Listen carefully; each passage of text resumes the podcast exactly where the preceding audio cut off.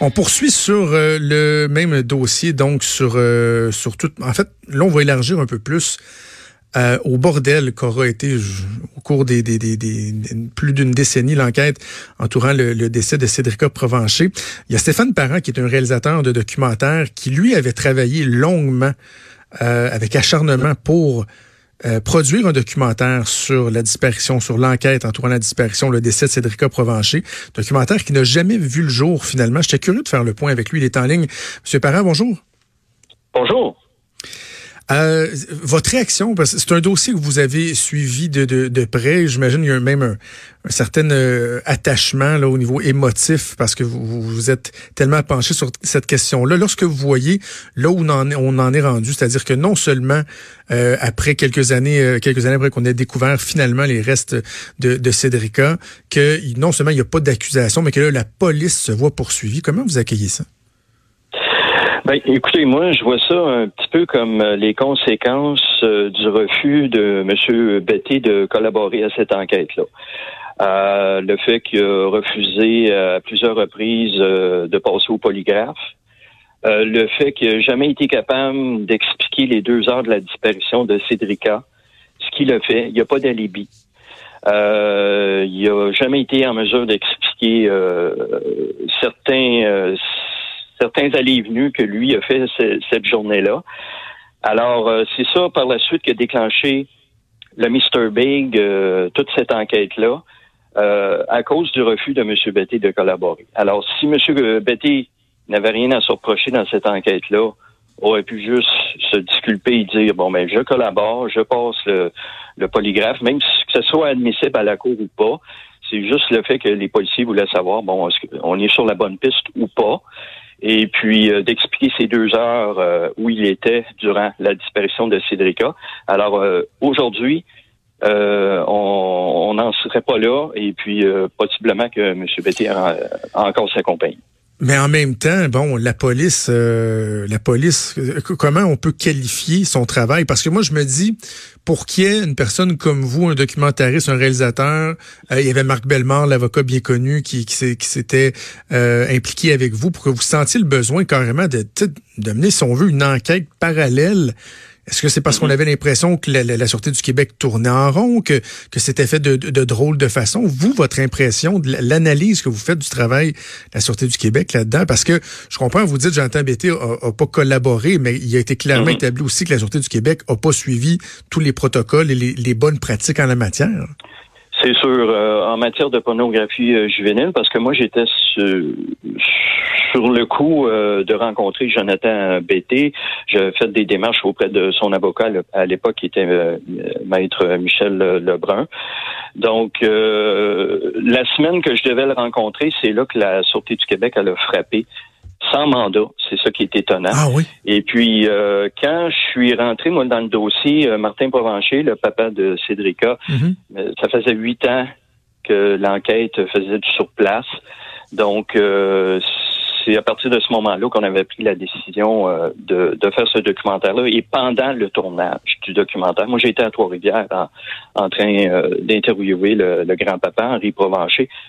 On a reçu des appels on venait de retrouver euh, Cédrica.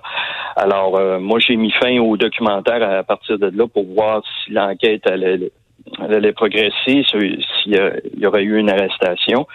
Et là, j'avais repris le dossier en 2016 et c'est à, ce moment-là que la police a frappé. Donc, c'est toute une saga.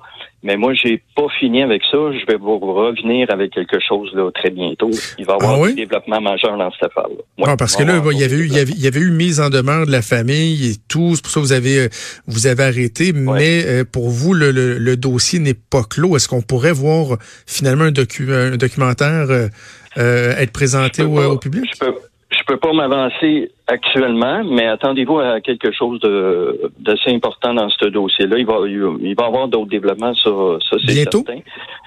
Euh, très bientôt. Très bientôt. Et puis, euh, je vous dirais que euh, depuis le début de cette enquête-là, il y a des informations qui ont été données à la police à l'effet que la, la, fillette se retrouvait déjà à Saint-Maurice et ça avait été négligé. Parce que vous disiez quand le projet a été mis sur la glace qu'on retrouvait dans votre film des informations super pertinentes qui pourraient même être utiles. Est-ce que vous pensez qu'avec ce nouveau développement-là, avec la poursuite qui est, intentée, par M. Bété puis sa famille, est-ce que vous pensez que ces informations-là seraient pertinentes? Est-ce qu'elles vont sortir? Je pense que oui. Euh, ça va dépendre là, que bon, qu'est-ce que la, la, du, Québec pourrait faire avec ça. Il y a eu des démarches qui ont été faites là-dessus. On est en, démarche aussi avec euh, le DPCP là-dessus. Euh, ça, c'est fait via euh, Marc Bellemare parce que bon, c'est c'est pas ma partie à moi là, tout ce qui concerne les, aspects juridiques de l'affaire. Mais je vous dirais que on n'a pas fini d'entendre parler, ça c'est certain. Dans, euh, appelons ça l'ébauche, en tout cas où vous étiez rendu dans, votre documentaire, est-ce qu'il y avait, plusieurs scénarios, plusieurs pistes qui étaient évoquées où on tournait autour d'un élément où, tous les indices pointaient dans la même direction? Ben oui, parce que moi, quand je suis embarqué dans le dossier, euh, je voulais explorer toutes les pistes, hein, parce que oui, le nom de M. Bété était déjà sorti. Déjà en 2007, son nom était sorti au moment de la disparition de Cédrica. Euh, avant qu'il soit connu euh, publiquement. Et euh, moi, je voulais regarder d'autres pistes. Là. Je, voulais, tout regarder pour voir s'il n'y avait pas d'autres suspects. Oui, il y a eu quelques noms qui, qui étaient sortis d'autres suspects. Mais je pourrais vous dire que toutes les pistes que j'ai explorées, veut, veut pas, s'amenaient à M. Petit. Même si j'essaye de, d'être objectif, de regarder ailleurs, de les témoins, les en tout cas, je peux pas donner tous les détails, mais tout menait vers lui. Alors, pourquoi cet acharnement-là de la Sûreté du Québec?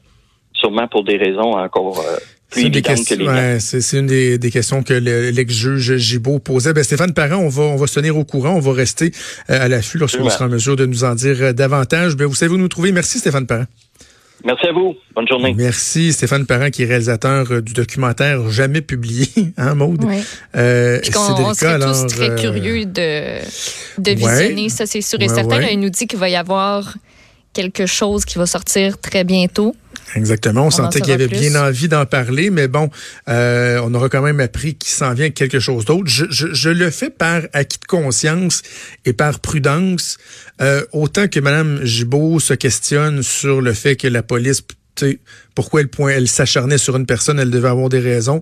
Un peu également ce que Stéphane Parent nous dit, nous dit, ouais, ben nous aussi, tout pointait dans la même direction par acquis de conscience, par prudence, je souligne que Jonathan Betté n'a jamais été accusé de quoi que ce soit. Exactement. Dans l'affaire de Cédrica Provencher, la Sûreté du Québec qui avait dit c'est notre suspect numéro un. Et c'est là, moi, que j'étais à la radio des, euh, à l'époque, là sur, euh, sur les ondes d'une autre radio, puis un peu tout le monde on réagi. Le fait que la police nous dise c'est notre suspect numéro un, et que là, ce qu'on entendait, ce qu'on racontait, c'est qu'on l'avait pogné pour d'autres choses, mais que ça permettrait de le coincer sur collectivement, puis je, nous regarde parce qu'on doit être capable de, faire un examen de conscience de temps à autre, aussi les médias, on prenait tout pour acquis que l'affaire était ketchup, c'était fait. Là. Jonathan Betté était pour croupir en, prison, on le reconnaissait déjà coupable. Prudence. Non seulement il n'a pas été reconnu coupable de rien, mais à cause de méthodes d'enquête bâclées, euh, les accusations de pornographie juvénile sont, tombées. Et ça, by the way, mode, je comprends qu'il y a des standards à respecter pour notre police, puis le droit des procès justes et équitables, puis la présomption d'innocence, mais moi, le cas, mettons, là, je sais pas, il, il était pas supposé de tomber sur quelque chose, puis là, il se rend compte que, oups, la personne a, elle a elle a visionné des, des, des elle a fréquenté des sites de pornographie juvénile, puis là on dit ah, ben là la preuve est pas acceptable parce que c'était pas pour ça que vous je m'excuse, mais quand tu tombes sur de quoi, tu tombes sur de quoi, là. Je, je, je, trouve des fois, on devrait donner un petit peu plus de latitude quand même au corps policier. Oui, je te comprends. Puis, tu sais, pour revenir sur ton autre point aussi, ça fait partie intégrante de la poursuite. Le fait que la, eux disent dans la poursuite, littéralement, la, la, Sûreté du Québec a instrumentalisé les médias et la famille Provencher dans le but de hmm. cristalliser dans l'esprit du public l'association entre le nom BT et la disparition de Cédrica Provencher sans pourtant déposer d'accusations dans ce dossier faute de preuves. Est-ce que ce, qui va se passer là, dans, dans ce cas-ci, est-ce que ça va aussi changer la manière de fonctionner entre médias et police, entre l'information qui est divulguée ou pas?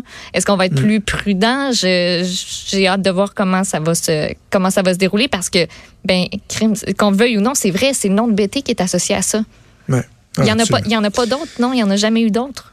Alors, on va suivre ça et assurément au cours des prochaines semaines, prochains mois. Je vous rappelle Stéphane Parent, le réalisateur, qui vient de nous dire que hmm, lui, il n'avait pas fini avec cette histoire-là, qui reviendrait avec d'autres éléments. Bougez pas.